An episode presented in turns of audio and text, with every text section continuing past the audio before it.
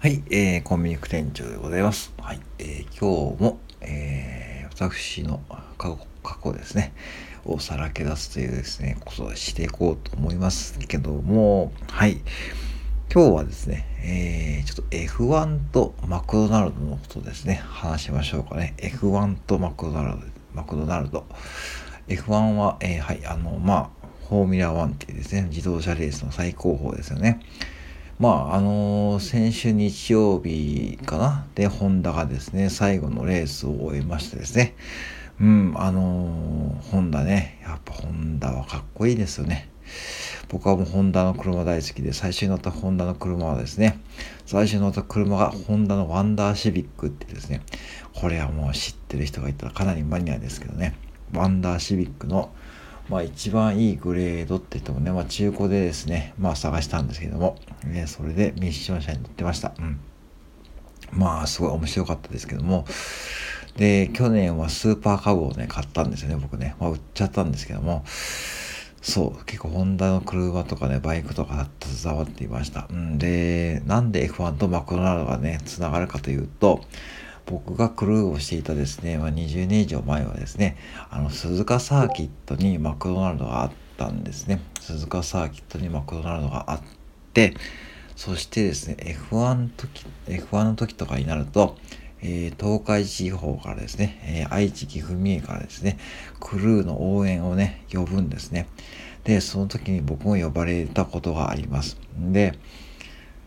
うんで、その時は本当もうね、お祭りですね。もう、園内はですね、人がいっぱいだしですね、もちろん F1 ファンもいるしですね、もう本当に鈴鹿のね、日本グランプリ、当時はね、もうアイルドン・セナとかですね、アラン・プロストとかですね、ナイジェル・マンシェルとかですね、あと、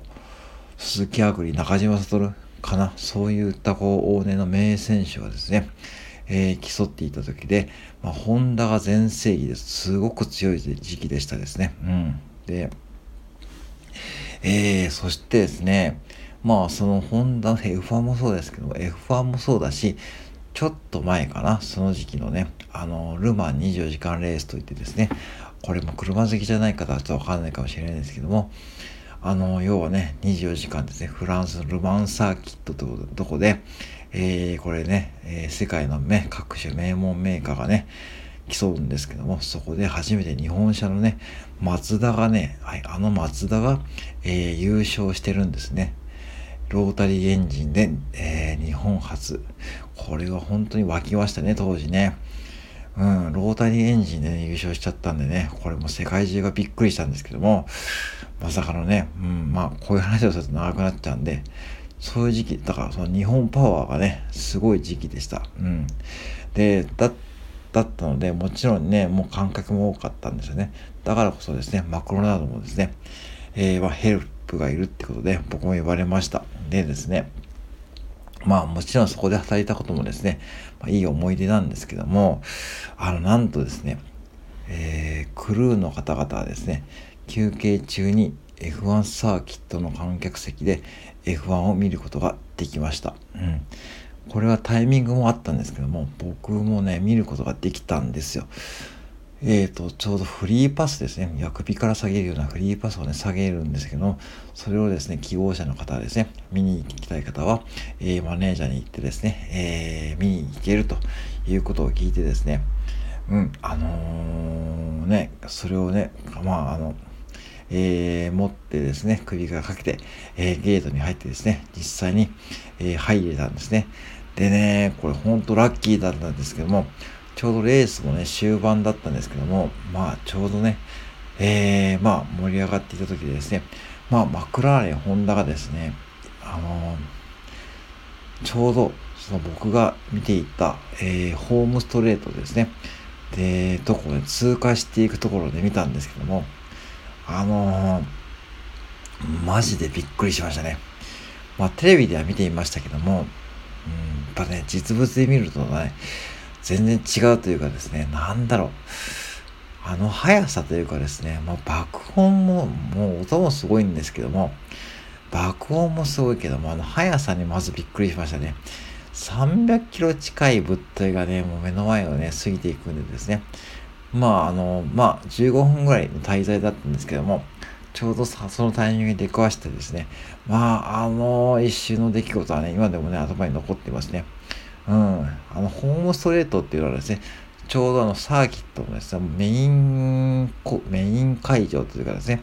ちょうどゴールとスタートが設定されているとこですね。そこの、えー、とこで見ることができたんでですね、まあ、表舞台って感じですね。サーキットの表舞台って感じのところで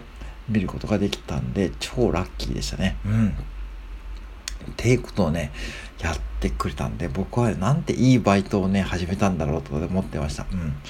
で、じゃあマクドナルドはね、実際どうだったかというとですね、まあね、ひどいもんでしたよ。あの、まあいい意味で、うん。あの、メニューも絞っていたしですね、絞らないと売れないし、えー、売れ、ね、全部やるとね、もう回らないし、お持ち帰りのみですね。そしてまあ中にはですね、もう30人から40人ぐらい、もう狭い厨房に1人ワンポジションって感じでですね、もうひしめき合いながらですね、店を回していてですね、えー、当時1日の売り上げがですね、300万超えたらしいですね。うん。あの、これ後で、あの、店長に聞いたんですけども、あのー、30、30万300万ってことを超えて、あのー、昼ピークですね。えー、えー、確か12時から12時半で、えー、20万円突破したのが1回と、えー、25万円突破したのが1回。これ30分ですからね。30分で、えー、20万と25万を突破したと。要は1時間で45万円売り上げていたっていうのね、それはもう直に現場で聞いていました。うん。あの、読み上げるんですね。あの、シフトの、まあ、ね、仕切っているね、まあ、現場監督みたいなマネージャーさんがいてですね、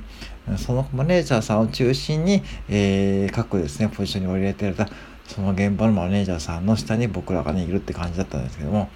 まあね、ちょっとね、びっくりしましたね。うん。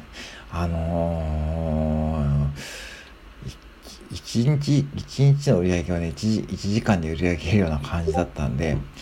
まあ、本当にあのー、ちょっとね、びっくりしましたね。あの